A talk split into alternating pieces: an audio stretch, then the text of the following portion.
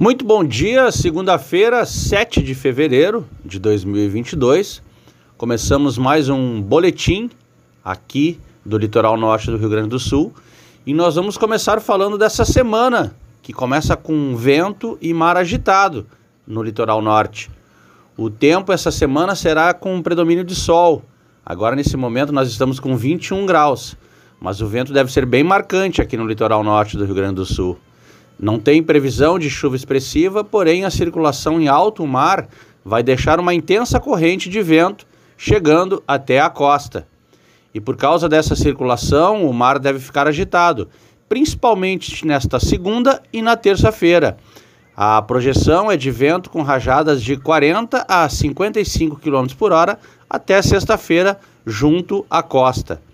As temperaturas seguem agradáveis, as mínimas nessa semana oscilam entre 19 e 22, já as máximas variam entre 25 e 29 graus.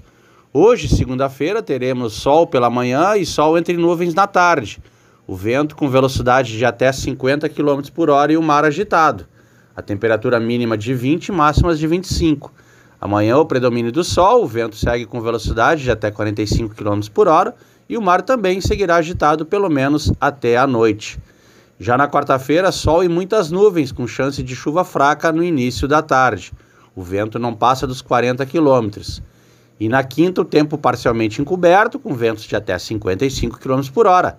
Temperatura mínima de 21 e máximas de 27 graus.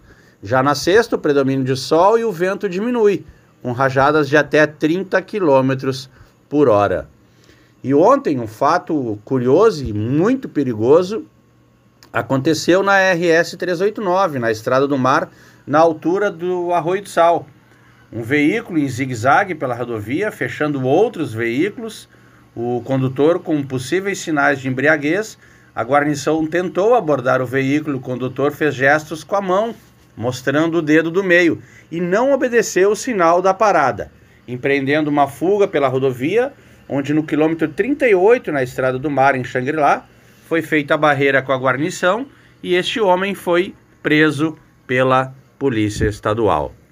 Essas e outras informações, eu sou o Vitor Garcia e falei para o grupo RS Com.